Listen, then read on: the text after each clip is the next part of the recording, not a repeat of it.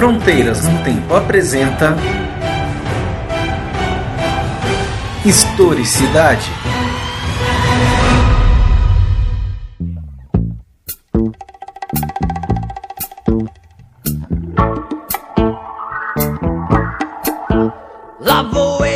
Olá, aqui quem fala é o CA e você está ouvindo Historicidade, o programa de entrevistas do podcast Fronteiras no Tempo, um podcast de história. E no programa de hoje, nós vamos receber a jornalista de longa data e autora do livro Raul Soares, O Navio Tatuado em Nós, a professora Lídia Maria de Melo.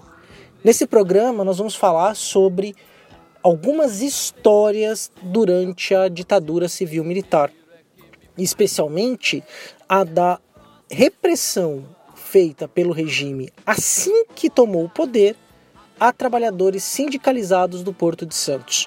Então a Lídia vai contar um pouco essa história para nós, para a gente entender as dimensões da repressão durante este dia que durou 21 anos, para fazer referência a um ótimo documentário aí.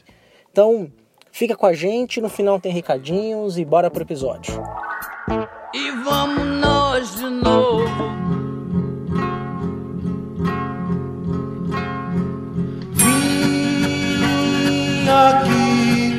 Só pra dizer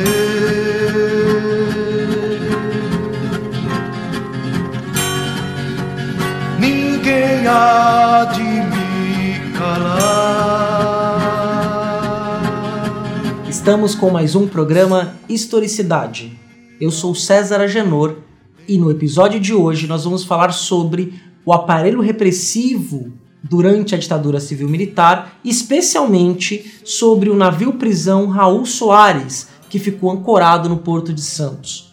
Para isso, nós vamos receber a professora Lídia Maria de Mello, que é formada em letras e jornalista de longa carreira, que tem um livro publicado sobre o tema, que é o Raul Soares, Um Navio Tatuado em Nós. E para isso, hoje, então, nós vamos conversar com ela aqui agora. Professora Lídia, é um prazer recebê-la aqui. Muito obrigado pela, por ter aceitado o nosso convite para conversar sobre esse tema, que é um tema que está tão vivo né, durante os nossos dias de hoje. As consequências da ditadura civil-militar estão presentes no nosso dia a dia. Né? Nós temos políticos que fizeram parte desse movimento, que estão fa fazendo política ainda hoje, né? certos aparelhos repressivos do Estado que continuam agindo com muita força contra as populações, entre várias outras coisas. Você é, fez, escreveu esse livro, reportagem, no final dos anos 80, correto? Isso, eu primeiramente eu queria dizer que o prazer é todo meu estar aqui falando dessa, desse episódio que é importante que as pessoas conheçam. É, eu escrevi o livro Raul Soares, Um Navio Tatuado em Nós, em 1985, quando eu terminei o curso de letras. Aliás, desculpe, que você falou letras. Eu sou realmente formada em letras, mas depois eu fiz jornalismo, uhum. comunicação social com habilitação em jornalismo. Quando eu terminei jornalismo, meu trabalho de conclusão de curso foi esse livro reportagem, que na verdade não se chamava Raul Soares, um navio tatuado em nós. Se chamava para não ser pego de surpresa. Uhum. Mas depois eu guardei, apresentei o trabalho, foi aprovado e eu guardei por 10 anos, até que eu fui convidada para editar, para que ele fosse editado. Eu recebi dois convites ao mesmo tempo. E aí escolhi a editora pioneira com a Universidade aqui de Santos também, que foi uma parceria.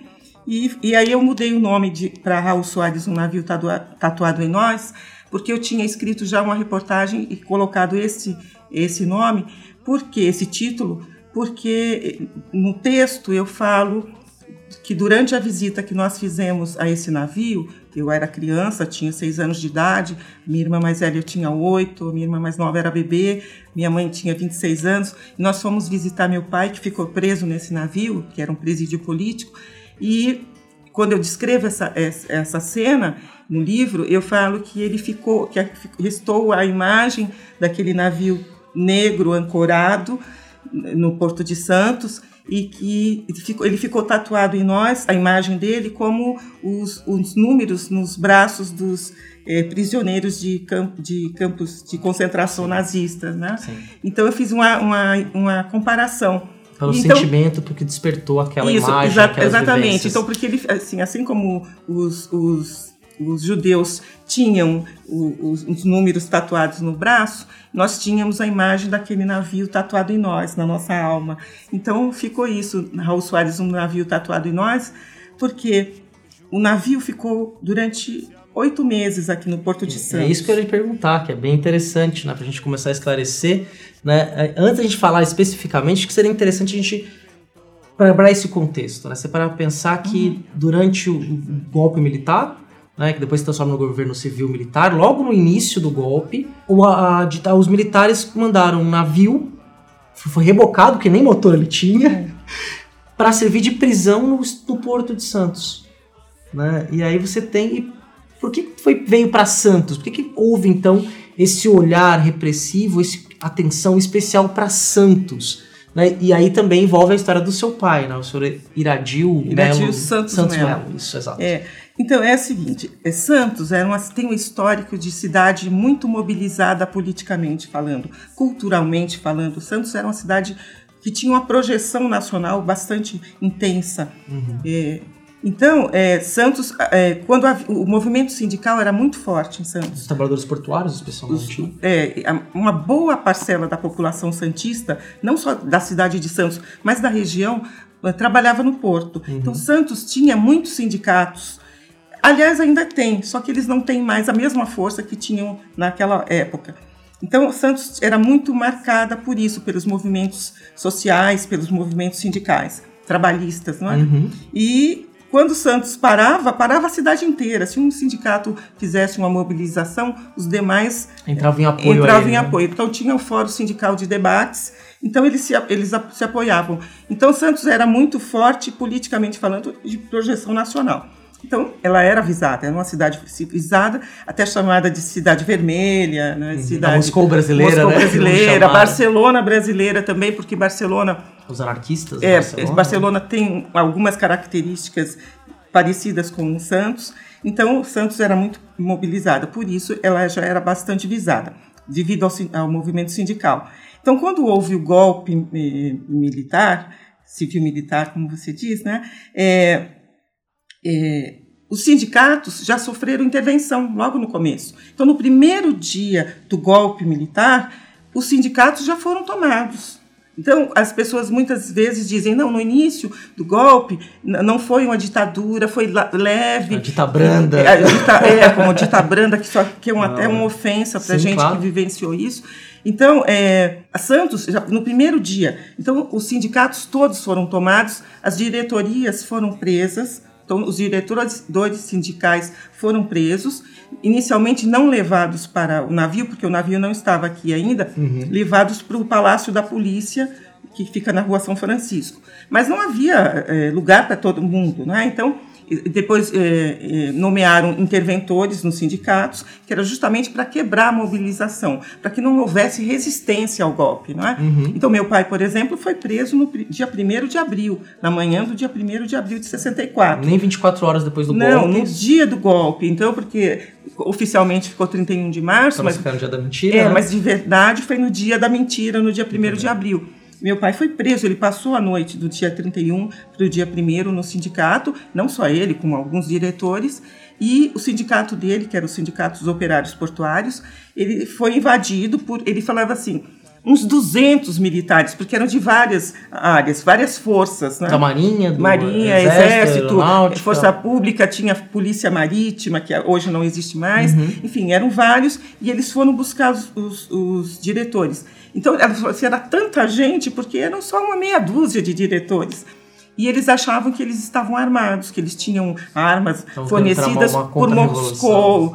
E eles não tinham arma nenhuma. Então, eles foram presos, ficaram um tempo que, assim, no Palácio da Polícia era a sede do DOPS, aqui em Santos. Meu pai ficou uma semana, outros ficaram muito mais tempo. E depois, eles eram chamados para interrogatórios. Então, é, eles foram. Meu pai, por exemplo, só foi preso no navio em agosto, em agosto de 64. Nesse período todo, ele estava sendo, sendo indiciado em inquérito, né? Uhum. respondendo a inquérito, mas e, e eles, em, interrogatórios, mas ele continuava trabalhando nas docas. Ele saiu do sindicato, voltou para o trabalho, porque ele estava afastado como diretor sindical E os demais, mas muitos já foram presos no navio, porque o navio chegou no dia 24 de abril. E aí eles foram para o navio, foram levados do, do DOPS para o navio. E ficaram lá, muitos ficaram durante todo o tempo em que o navio permaneceu em Santos. Outros não, outros ficaram menos tempo. Então havia um certo rodízio, né? Uhum. Então é, Santos teve, tinha essa característica, por isso que, que foi tão rápido a, a rápida a vinda para Santos. E outra coisa, é, o golpe militar ele contou com o apoio do governo norte-americano, né? Sim. Então havia uma esquadra que vinha para Santos no dia do golpe para dar apoio, para evitar que houvesse resistência. E essa esquadra ficou em alto mar, em águas de Santos.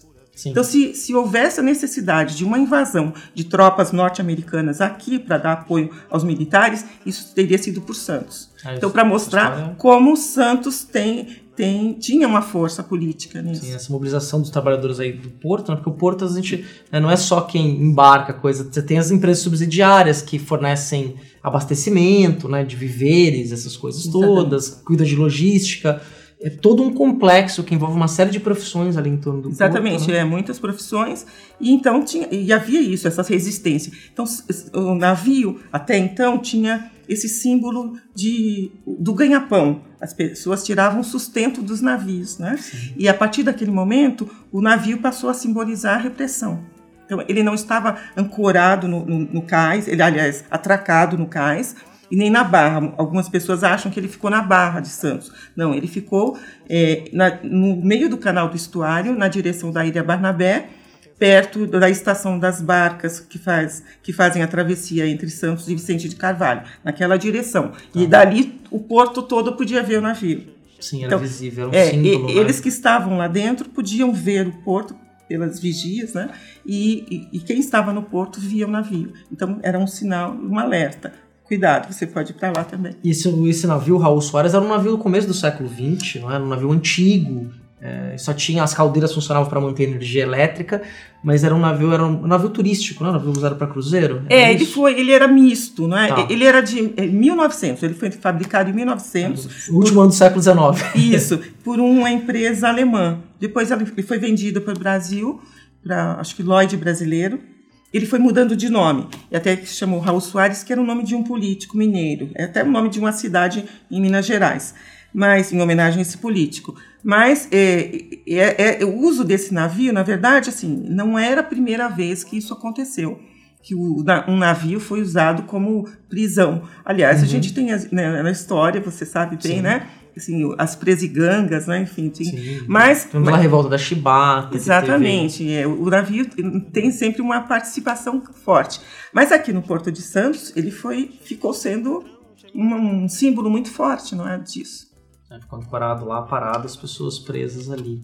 né? E é interessante que o, o movimento sindical de Santos ele não restringia-se apenas a Santos. Né? Você estava tendo uma política do João Goulart que passou por dificuldades para assumir o governo, né? tentaram dar o golpe do parlamentarismo e aí não deu muito certo, até o golpe militar acabar com o governo dele, mas o, o, grande, o, o Jango, né? o João Goulart era um grande seguidor do Vargas, né, essa política de substituição de importação, Isso. nacional desenvolvimentismo, de um certo paternalismo né, político típico né, do Getúlio Vargas, sem fazer que era bom ou ruim, mas era o que estava acontecendo naquele momento.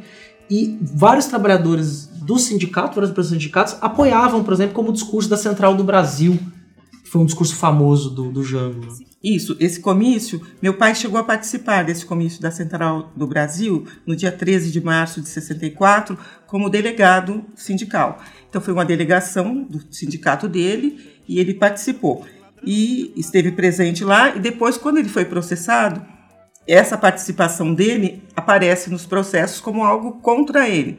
Naquele momento não era nada ilegal, Sim. não havia nenhuma ilegalidade. Então é como se a lei retrocedesse Ele contra ele. Na verdade, isso é ilegal, né? A lei Ele foi retro- participar de um comício do presidente da do, República. rep- do presidente da República. E E, depois isso foi militares- usado contra ele. É assim, você existe uma lei, não era nenhum crime, e aí depois quando muda o governo, isso passou a ser crime. Isso, na verdade, até é inconstitucional, né? mas naquele momento tudo podia. Né? O Jango também estava mexendo com forças do capital internacional. Né, Exatamente. Como em, em janeiro de 64, ele assinou a lei de remessa de lucros, que limitava a, o envio de lucros pelas empresas, indústrias, empresas eh, estrangeiras para suas matrizes fora do Brasil. Então, é, só poderia mandar até 10%. O restante deveria ser reinvestido aqui no Brasil, o que não acontecia antes. Né? E meu pai participou dessa solenidade que foi no Palácio Rio Negro, em Petrópolis. E também isso aparece nos processos dele, depois foi usado contra ele. Participou também dentro de uma delegação sindical, porque então havia essa participação sindical, eh, trabalhista, em relação ao governo, ao, ao, presidente da República. Ele tinha um apoio popular, da população, eh, de uma maneira geral, porque ele foi eleito vice-presidente da República, uhum. porque naquele tempo era separado. Separadas, né? Havia, ele era da chapa do, do Marechal Henrique Lott, né? mas o, o, o, cargo de presidente da República se concorria ao cargo, se concorria ao cargo de vice ele teve mais votos como vice do que o Marechal Lott, que era o candidato a presidente. Sim. Então foi o, Jânio que ganhou e ele. Mas o número de votos dele foi muito maior do que o candidato Talvez a, ele tivesse sido eleito presidente se ele tivesse concorrido a presidente. Exatamente. Ele, mais, ele teve mais votos do que o candidato a presidente.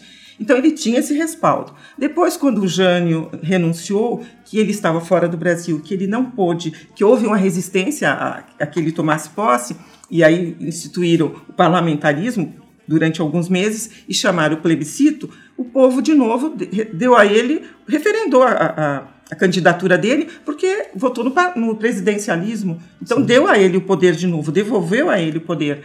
Então ele tinha, ele era referendado pelo povo.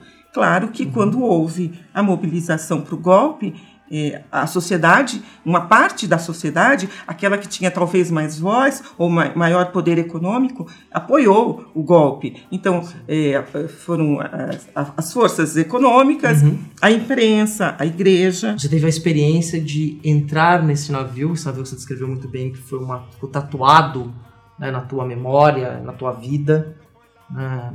Você era uma criança de seis anos, foi provavelmente visitar o seu pai às vezes a correr, acho que, se não me engano, aos domingos, né? E dependendo do caso, você foi visitar seu pai. Conta pra gente um pouco como é que era esse navio, né? como que era esse lugar. Bom, é, eu só tenho lembrança de uma vez que nós fomos. Eu acho que nós, eh, filhas, eh, só fomos lá uma vez com a minha mãe. Foi numa tarde de sábado. Então havia mesmo visitas, acho que aos domingos, mas nós fomos numa tarde de sábado.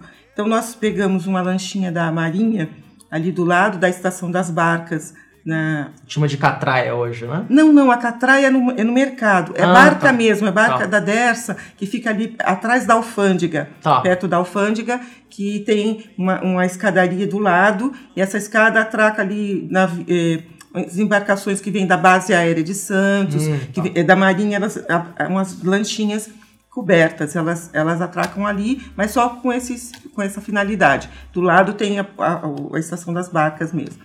E nós pegávamos essa lancha da Marinha que nos levou até o navio que ficava no meio do canal do estuário, como eu falei. E eu tinha seis anos aí, porque quando aconteceu o golpe eu tinha seis. Mas essa visita ao meu pai, eu não sei exatamente em que, em que dia foi, porque ele ficou de de agosto até outubro, que outubro o navio foi desativado e levado embora no dia 2 de novembro, foi levado embora para o Rio de Janeiro e virou sucata. Então, não sei exatamente, porque eu fiz sete anos em setembro. Então, assim, eu já estava perto dos sete anos, né? uhum. né? Mas quando aconteceu o golpe, eu tinha seis. E acompanhamos tudo, porque, apesar de sermos criança, mas em casa nós sempre acompanhamos tudo. Então, tudo era comentado na nossa frente embora a gente tivesse um alerta da minha mãe, cuidado com o que vocês falam na escola. Não sabíamos tudo, mas ela sempre alertava para a gente ter cuidado com o que, que falava. Uhum. Então a gente tinha essa, essa um pouco essa autocensura, porque a gente não podia falar tudo o que ouvia. Então nós fomos até o navio, minha mãe, uma irmã da minha mãe, é, minha irmã mais velha, que tinha oito anos, eu e a minha irmã mais nova, que era recém-nascida, tinha uns meses já, né? Ela tinha nascido, acabado de nascer, tinha uns meses. E nós fomos até lá com outras pessoas, outras mulheres, com crianças. Então eram só mulheres e crianças, Uhum. porque os homens estavam presos. E chegamos lá, essa lancha atracou num, num flutuante que tinha ao lado do navio, da escada do navio. Então, né, é, né, é, subimos nessa escada e, os, e as pessoas que nos auxiliavam a, a sair dessa lancha eram, era da- eram da Polícia Marítima, que hoje não existe mais. E a Polícia Marítima, o uniforme dela era de, de mescla azul, era uma espécie de brim, né? Era uma mescla azul claro, umas botinas brancas, tinha o cap, então era azul e branco a roupa deles.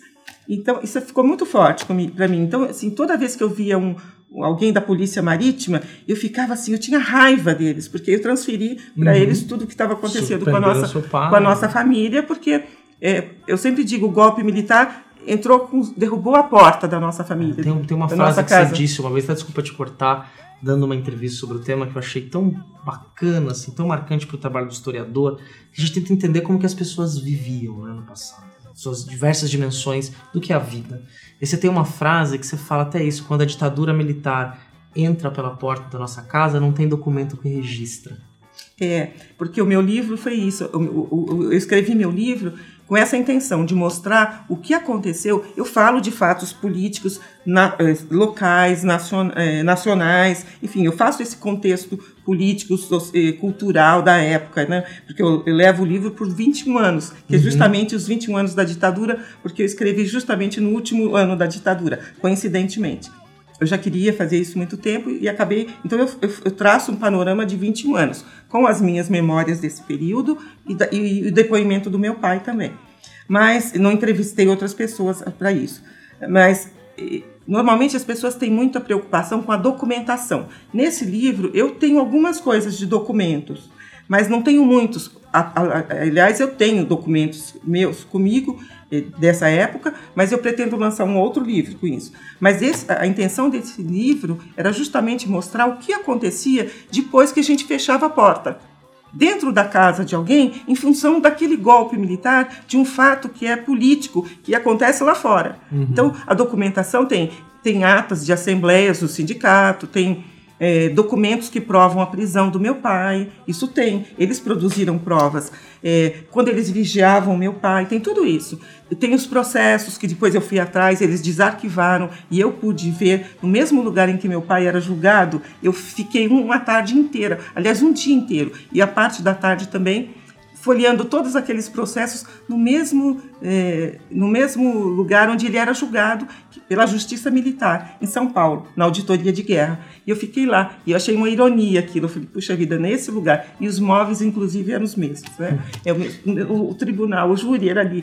E eu fiquei Interessante isso, né? Como que na ditadura também você citou um negócio até que as pessoas passaram a ser julgadas pela, pela justiça militar, não era uma justiça civil Não, que não. julgavam as É pessoas. a justiça, eles passaram assim, em 65, pelo ato institucional número 2, os, os, os processos da área política passaram para a justiça militar. Então, os, os civis eram julgados pela justiça militar.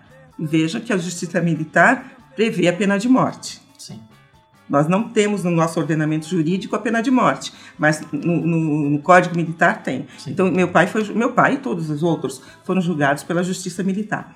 Mas aí voltando, então assim tem toda essa documentação. Agora o que se passou com a pessoa, é, a parte psicológica, as consequências disso dentro de uma família, em função desse ato que é público, que é nacional, isso não tem documento que registre, a me- menos que as pessoas deem seus depoimentos. Tragam Então- resgatem a memória. Né? É, então, é, foi essa a minha intenção de mostrar também, claro, tinha um fato político acontecendo. Quem lê meu livro vai ver o contexto todo da época, não só de a questão política, cultural, os festivais de música, enfim, eu mostro como que acontecia nas escolas, o que, que acontecia, o que o comportamento o que se falava nas escolas.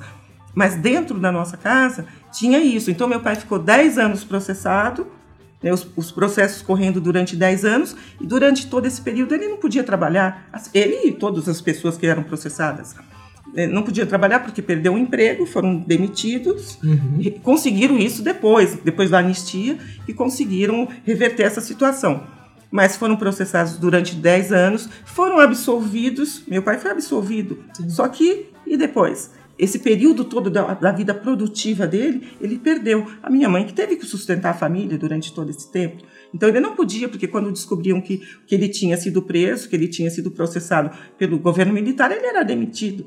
Então ele não conseguia sustentar a família. Né? Então era, foi minha mãe que teve que assumir isso. Isso é um choque tremendo. É um né? choque. Então todas as consequências disso, só quem viveu sabe. Né? Fora aquele estigma de ser uma família de comunistas. Né? Sim. E... Que as pessoas atravessavam a rua, ou, ou então assim, ah, se aconteceu isso, bem feito, porque ele é comunista. Era essa essa a ideia, né? Agitador, comunista, Agita- é, então, assim, bandeneiro, isso- exatamente. Então, assim, pejorativas. As né? pessoas não se aproximavam, não. Algumas sim, algumas pessoas. Na primeira prisão do meu pai, teve gente que ajudou a gente. Nós ficamos, fomos retiradas de casa, eu, minha, minha mãe e nós e as filhas, ficamos na casa de, um- de uma, de uma família amiga. Então, eram pessoas que tinham, porque achavam que naquele momento era, era perigoso que nós ficássemos lá, meu pai preso, a gente não sabia o que podia acontecer, e eles deram abrigo para nós. Mas não eram todas as pessoas mesmo, até a fa- a família mesmo ficava um pouco reticente, né? Em relação ao navio, como você perguntou, então nós chegávamos, che- chegamos nesse, nesse flutuante e subimos uma escada. E essa escada era uma escada assim. Eu era uma criança, aquilo eu morria de medo daquilo. Eu sempre tive medo do mar, apesar de ser santista, nascido aqui, sempre tive medo. Balanço do mar, sempre tive medo. Então, eh, subir aquela escada ali, vendo aquela água toda em volta, eu tinha medo. E era criança, pequeno, então aquilo tudo. Para mim, aquela escada era super insegura. A minha mãe com um bebê no colo, e eu e minha irmã, a minha tia aj- ajudando, mas nós. E naquele tempo tinha uma questão de costume, né? De costume da época. As mulheres não usavam calça comprida em locais públicos, como hoje nós usamos calça comprida. As- a vestimenta era saia, saia, vestido. Uhum. Calça comprida, uma ou outra pessoa muito mais moderna. E nem se podia entrar, por exemplo, em local. O fórum não se usava calça comprida, escola não se podia usar calça comprida. Então nós de saia e de vestido. Então tínhamos que subir aquela escadaria e aqueles policiais todos lá embaixo, todos homens.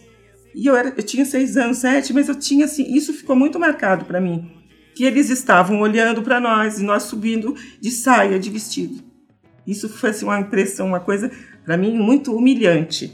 Só tinha as pessoas tendem a achar que as crianças não têm noção, mas essa essa lembrança que eu tenho é daquela época. Sim, sim. Não foi depois, foi aquilo sempre me marcou, que eles ficavam ali embaixo e eu fiquei fiquei com muita Já era uma situação extremamente frágil, né? Visitar É, o teu então pai eu- que estava longe do Exatamente. preso. Então eu fiquei com muita raiva daquilo. Outra coisa, eles estavam armados, né? Todos com metralhadora.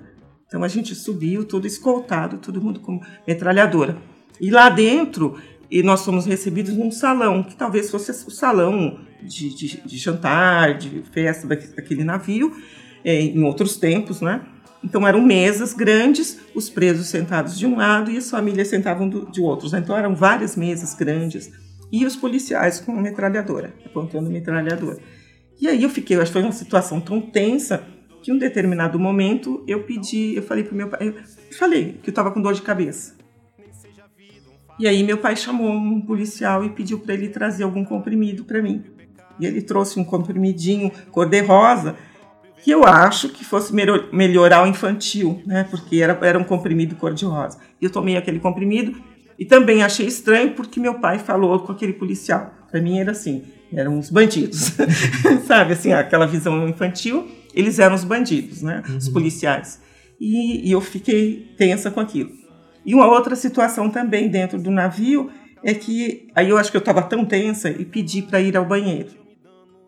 E aí a minha tia me acompanhou para ir ao banheiro e um policial foi à frente. Policial marítimo, né? Um daqueles que ficavam lá fazendo a vigilância do navio. E ele, eu acho que ficou constrangido, porque ele foi na frente e forrou todo o banheiro de papel higiênico, porque era imundo, imundo. Os presos homens faziam suas necessidades na frente, na frente do policial armado, né? É, e o banheiro completamente imundo. Ou seja, isso prova que não tinha água para descarga, essas coisas. Imundo. Então, é, assim, a versão que se dá, depois o, o capitão dos portos da época, o Júlio de Sabe Rembar, que veio pra, do Rio de Janeiro para Santos só para comandar justamente isso, essa chegada do navio, todas as investigações aqui, ficou só em 64 aqui, e ele posteriormente ao meu livro, ele publicou um livro. E ele sempre deu. Ele faleceu este ano, com os 95 anos. Mas ele sempre deu entrevistas, inclusive eu falei com ele, e ele disse que não, sob comando dele, ninguém foi torturado no navio, as pessoas foram muito bem tratadas, mas não é esse o relato que, de todas as pessoas que estiveram lá. E que era tudo muito limpo, tudo. É, era um transatlântico de luxo. e, prisão, mas assim, né? isso prova que assim, se o banheiro que uma pessoa que era visitante pôde usar estava daquela forma, e o próprio policial foi lá correr, forrar, porque eu acho que ele ficou constrangido, isso prova que, imagina as condições que os presos ficavam nos porões, porque eles ficavam em outros lugares, né? Lídia, é, a conversa tá nossa, é uma coisa assim que até fiquei muito emocionado durante a conversa de, de partilhar essas lembranças, memórias. Acho que nós vamos ter que, em outra oportunidade, conversar muito mais sobre o tema. Eu agradeço muito por, por ter vindo aqui, dado este que é um depoimento ao mesmo tempo que é um trabalho é, jornalístico, um trabalho acadêmico e um trabalho de história. Né, mostrando como tudo isso tem uma historicidade. Muito obrigado, Lídia, pela tua presença. Eu que agradeço. De óleo diesel, me embriagar até que alguém me esqueça.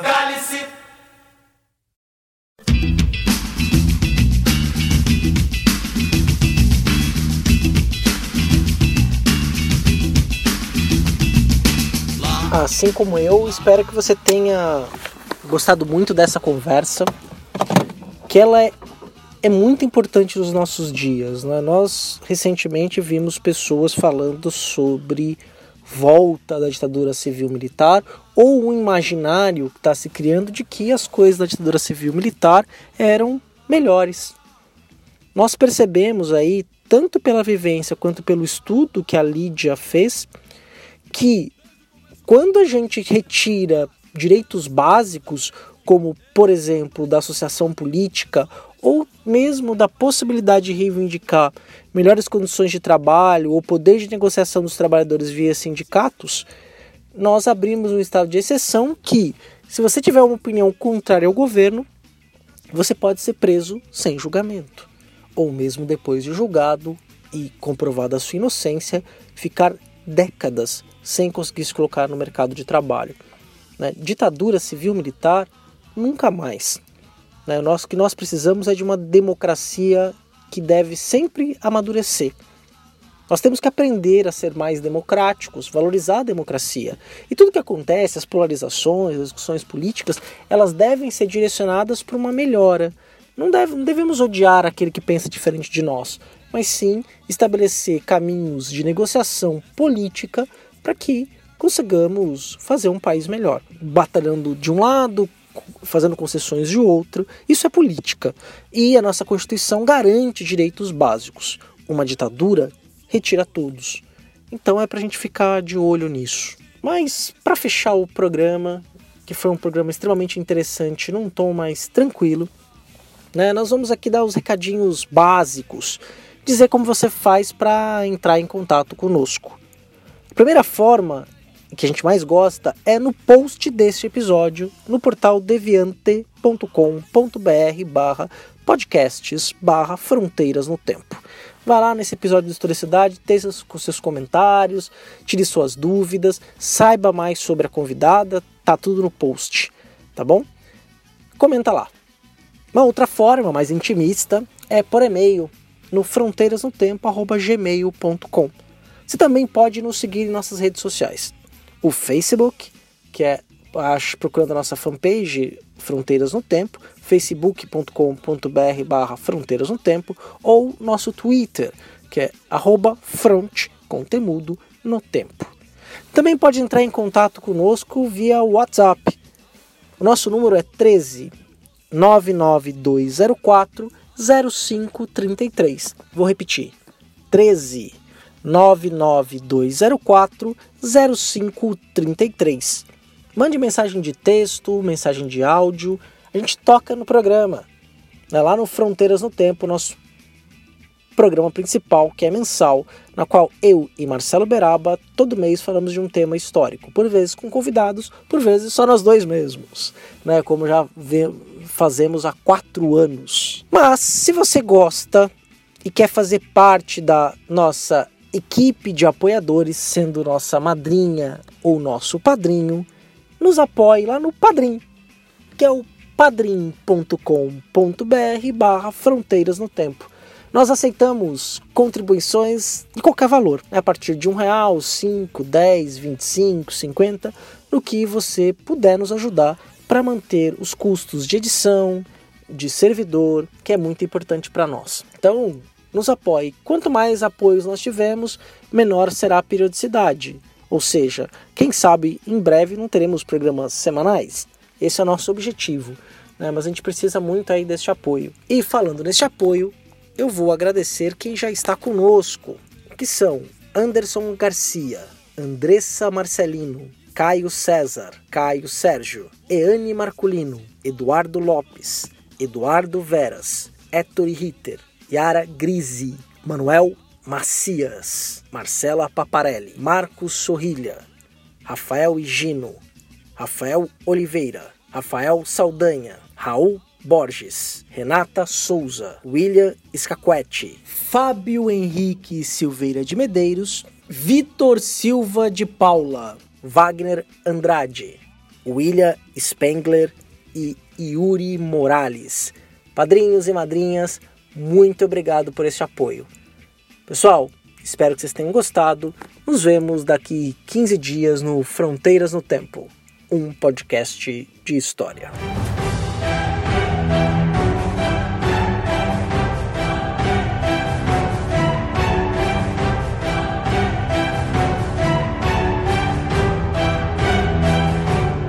Você ouviu